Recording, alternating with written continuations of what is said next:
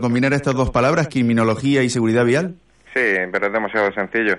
La cuestión es que puede resultar llamativo porque todo lo que lleve la palabra, no sé, criminología, criminalística, etcétera, puede ser como, como demasiado, demasiado llamativo, pero porque está cada día en la tele. Pero bueno, la criminología vial es un término relativamente nuevo, eh, que bueno, en el que estamos trabajando otro compañero que, que también es policía local, que es José María González, y estamos trabajando en él, desarrollándolo, eh, tratando de estudiar y ver la forma en que se pueden reducir los siniestros viales pero para que los oyentes lo entiendan, criminología vial es la suma de, las dos palabras, criminología por un lado y vial por otro, o sea, es fácil de comprender.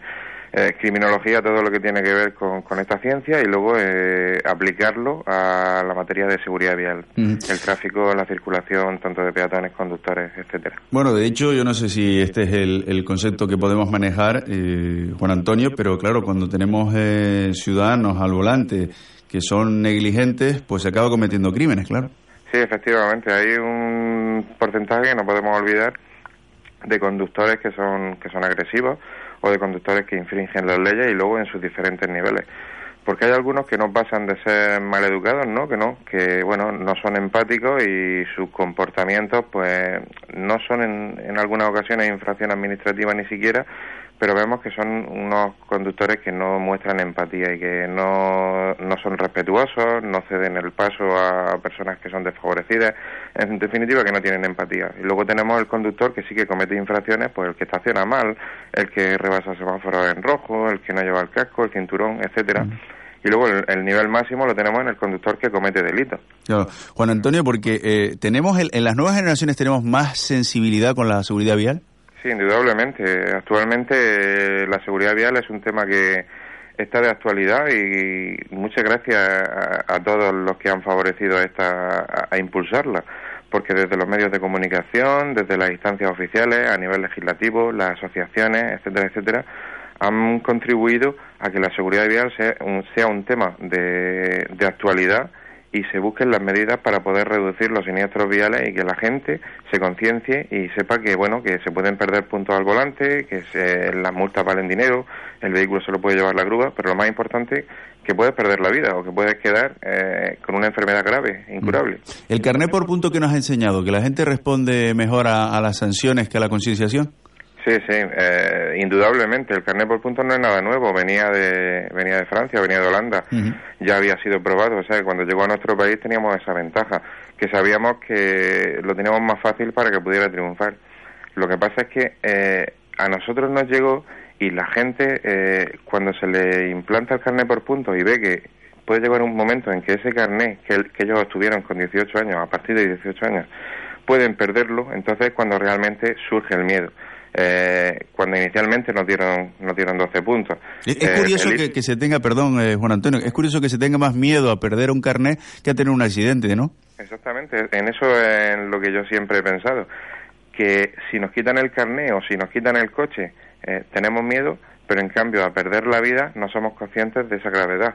El perder la vida es mucho, pero muchísimo más grave que cualquier tipo de sanción que nos puedan imponer. Por lo tanto, debería todo este tipo de medidas deberían eh, interiorizarse en el, en el conductor en el sentido de tenerle miedo a perder la mm. vida o otra cosa que no se piensa muy a menudo y es que eh, por tu acción puedes causar la muerte o, o, la, o, la, gravedad de otra persona, de una tercera persona víctima, que no tiene culpa. Me está recordando usted las palabras de nuestro especialista en motor, eh, Cipriano García, que siempre insiste en la idea de que en tan solo segundos podemos tomar una decisión para nuestra seguridad, pero también en tan solo segundos podemos dejar de tomarla y perdernos el resto de la vida, ¿no? Efectivamente, podemos convertirnos tanto en victimarios como en víctimas.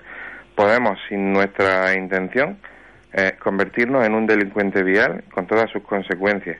Podemos provocar la muerte de una persona sin nosotros haber planeado cuando, cuando eh, previamente a, manejar el vehículo eh, saber que eso iba a ocurrir. Y mm. por lo tanto, ese, ese hecho traumático nos va a cambiar por completo la vida. Le pido a Juan Antonio Carreras eh, unos eh, segundos para actualizar la información. Santiago Morollón. Comenzamos con el alcalde de Teguise, Osvaldo Betancor, que ha estado en nuestros micrófonos hablando de esas ya polémicas palabras de Roger Dane, en las que aseguraba este concejal del Partido Popular que si se produjera algún tipo de vertido en Canarias se podría emplear a personas en la limpieza de las playas. Dice que se vivieron momentos de ruptura interna dentro del Grupo Popular en el ayuntamiento. Los compañeros de Dane se echaban las manos a la cabeza. Aún así dice el alcalde que se ha metido la pata con este asunto. Eso sí, invita a la ciudadanía a las concentraciones que van a tener lugar mañana sábado a partir de las 6 de la tarde en todas las islas. Espera, de hecho, que sean un éxito. De este asunto precisamente hemos hablado con Asir Antona, secretario del Partido Popular en Baleares. Reconocía que es una barbaridad, eh, lo dicho por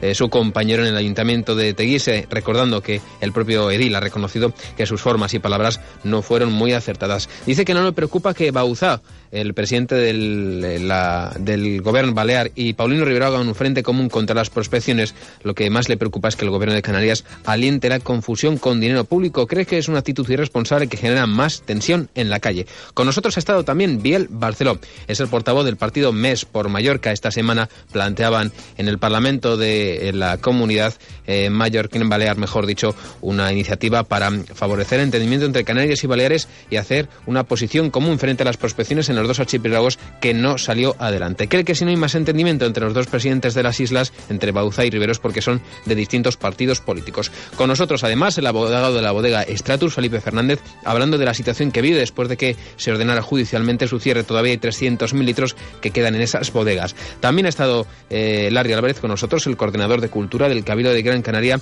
hablando del BIC del Oasis. Dice que el lunes se registrará en la Dirección General del Gobierno de Canarias correspondiente las aclaraciones que pedía el Ejecutivo Regional al Cabildo de Gran Canaria. Urge, en todo caso, aprobar ese BIC porque si caduca el tiempo estimado se quedará sin efecto y no se podrá incoar hasta dentro de tres años. Además, dice Larry Álvarez que generaría responsabilidades en distintos ámbitos y muy graves. El Gobierno, por cierto, tiene tiempo para pronunciarse de dos meses. Hemos estado hablando con los eh, expertos de Facua, hablando acerca de la nueva factura eléctrica. Jordi Castillo nos recomendaba sobre todo una cosa, tener bien localizado el concepto de consumo es la clave entre las varias opciones que nos dan a la hora de eh, plantear esa factura. Y estamos hablando con Juan Antonio Carreras, es policía local, criminólogo y periodista, y, e investiga un término nuevo, la criminología vial. Recuerda que al conducir en segundos tomamos decisiones que suponen la vida o la muerte. Muy bien, pues seguimos hablando con Juan Antonio Carreras, con este especialista, efectivamente, como ha dicho nuestro compañero, en criminología vial. Y me gustaría preguntarle por, por un asunto que ya usted adelantó en unas jornadas que, en las que participó en el archipiélago, donde dijo que el delincuente vial tiene un perfil de varón no universitario y mayor de 35 años. Sí, eh, fue hace dos semanas en las jornadas que organizó la Asociación Canaria Vial donde estuvimos hablando por, por primera vez a nivel mundial de, criminología vial, de ese término que surge recientemente. Y la verdad es que en los últimos tiempos se ha estado estudiando el perfil de la persona que podría estar cometiendo los delitos viales. Esto se hace en base a las estadísticas, a las personas que han cometido delitos viales, entonces se les eh, realiza un estudio y se ve el perfil que tienen. Ya le puedo adelantar que este perfil, aunque encaje a grosso modo en esas características, va variando. Esto es distinto y según el tipo de delito también es distinto, pero en general podemos decir que la mayoría de los delitos que se cometen contra la seguridad vial los cometen hombres eh, y en cuanto a la edad ese perfil también mm. es, es relativo, va variando porque depende de si es un delito de conducción bajo la influencia de bebida alcohólica, de conducción temeraria, conducción sin permiso de conducir pero podemos decir que el término que más se repite es el de un hombre y que no tiene estudios universitarios. Señor Carrera, eh, ¿los agentes eh, tanto de policía local como de la Guardia Civil de tráfico cuentan con herramientas suficientes para saber y para detectar a aquellos que conducen bajo los efectos de la droga? No, no, estamos, esto lo he dicho en varias ocasiones, actualmente estamos iniciándonos en esta investigación, ocurre como en los años 90 cuando se comenzó a, investigar la alcoholemia, donde llegaron los primeros aparatos, eh, los etilómetros evidenciales, que no tenían, no poseían todos los cuerpos de policía, fue un periodo de tiempo que costó adaptarse, pero finalmente, actualmente, eh, la mayoría de los cuerpos de policía local tienen etilómetros evidenciales que están calibrados, verificados, etcétera, y que eh, gozan de fiabilidad y que expiden unos tickets y que finalmente esos son los que se presentan, tanto a nivel judicial como a nivel administrativo. Lo que ocurre en materia de drogas es que actualmente no, los cuerpos policiales no poseen esos aparatos, por lo tanto no pueden realizar las pruebas. Y la segunda dificultad es que con la modificación de la ley de enjuiciamiento criminal se les obliga, como Policía Judicial de Tráfico, a que tengan formación específica en la materia, o sea, en la materia de investigación de drogas. Por lo tanto, eh, eh, durante estos últimos dos años estamos comenzando. O sea, va a haber un periodo de tiempo que va a pasar hasta que todos los cuerpos de policía tengan los drogómetros. o sea, que, eh, muchas veces los agentes detectan si una persona, si un conductor va bajo los efectos de la droga, más por intuición que por otra cosa, ¿no? Es, exactamente. la cuestión es que, aunque no posean esos aparatos, también hay otra fórmula y es cuando se detecta una persona que va bajo los efectos de o de bebidas alcohólicas o de drogas, como esta circunstancia sí que es delictiva, eh, cuando es de cuando es de bebidas alcohólicas, realizando la prueba ofrece una tasa y lógicamente con esa tasa se instruye el atestado. Cuando es por drogas, eh, queda la vía de acudir a un centro médico y que sea un, un, parte médico el que diga que va esa persona bajo la evidencia de drogas. que, que muchas veces también será difícil de detectar, ¿no? Sí, y además que cada caso es eh, distinto, a cada persona le afecta de una manera. Es igual que con el alcohol. Hay personas que van bajo los efectos de bebidas alcohólicas, pero a simple vista no, no se les detecta, ¿vale? Pero luego le realizan la prueba y efectivamente comprueba que va bajo la influencia de bebidas alcohólicas. En drogas es igual. A cada persona le afecta de una manera distinta y con distintos márgenes. Mm. Eh, ¿Entiende usted, Juan Antonio, que todo el consumo de droga en nuestro país, especialmente también en nuestra comunidad, en el archipiélago, se debería poner el foco en esto y avanzar un poco más? Sí, sí. Claro que sí. Actualmente el, tema de conducción bajo la influencia o bajo la presencia de, drogas tiene que ser reforzado porque las estadísticas están ahí. Eh, de los casi 2.000 fallecidos en total que hubieron el año pasado, por ejemplo, no es de recibo que casi la mitad eh, incorporaron en su organismo drogas o alcohol. Por lo tanto, eso a, a priori puede significar que podemos salvar mil vidas más, casi mil vidas más. Si se investigara más en este sentido, tanto en, alcohol, que ya se hace, como en drogas, se podría todavía reducir mucho más. Pero bueno, yo me aventuro a, ir un poco más allá, y es que yo pondría la tasa de, alcohol en cero cero. O sea, eh, prohibición total de consumir tanto drogas como, alcohol, que indudablemente pueden afectar a la conducción, por muy bajo que sea el nivel. Claro. Juan Antonio, ¿qué efectos tienen las drogas? Y no sé si podríamos ir por drogas describiendo los efectos que tienen para los conductores. Bueno, son también muy parecidos a los del alcohol. O sea, la distorsión de la realidad, aunque ya le digo que cada droga afecta de una manera distinta, en cada conductor también. Pero en, definitiva hay un, es como una, eh, apartarse de la realidad, eh, hacer como que la realidad es, un, es una historieta, es un juego, eh, conducir sin ninguna sensación de que puede haber un peligro, pero ya le digo, en cada persona puede afectar de una manera distinta. Bueno, pues la verdad que ha sido interesante hablar con Juan Antonio Carreras, que como digo es especialista en criminología vial y desde luego pues también hemos tomado buena nota de todo lo que nos queda por hacer, a pesar de que yo creo que el balance de los últimos años, Juan Antonio, podemos calificarlo de positivo, ¿no? Sobre todo si, si hablamos de muertes en la carretera. Muy positivo, ya no fallecen las personas que fallecían hace 10, 20 años, en eso hemos mejorado mucho y eso no es, esto no, no admite opinión, o sea que anualmente se puede ir viendo cómo van descendiendo el número de fallecidos y de heridos graves. Esto es una realidad positiva. Por lo tanto, eh, mientras siga habiendo una persona que ha fallecido en carretera, hay que seguir trabajando desde todas las instancias, tanto formales como informales.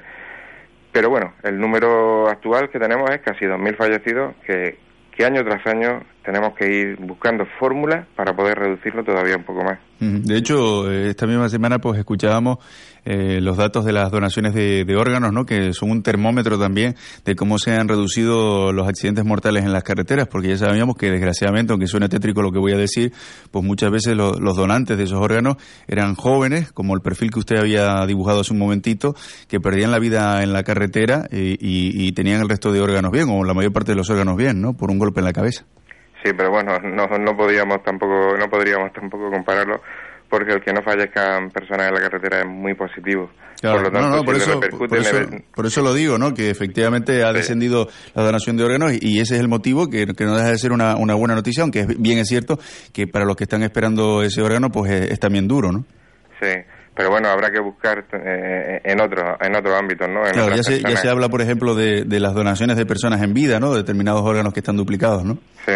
De todas formas, el tema de donaciones, pues tendría que haber una, una, una campaña, ¿no? Sería una campaña independiente, una mayor campaña para que personas que desconocen este término puedan también participar ¿no? y ayudar eh, a salvar la vida de otra persona, pero apartarlas de las personas que tienen relación con, los siniestros viales. Totalmente de acuerdo. Eh, Juan Antonio Carreras, gracias eh, por explicarnos aquí en la sintonía de la cadena COPE este nuevo concepto que poco a poco me imagino que irá tomando forma y que espero que también sirva pues justamente para lo que hemos estado comentando, ¿no? para que se reduzcan los, los accidentes y sobre todo las muertes en la carretera. Juan Antonio, muchísimas gracias por estar con nosotros. Muchísimas gracias y encantado de estar. Un saludo.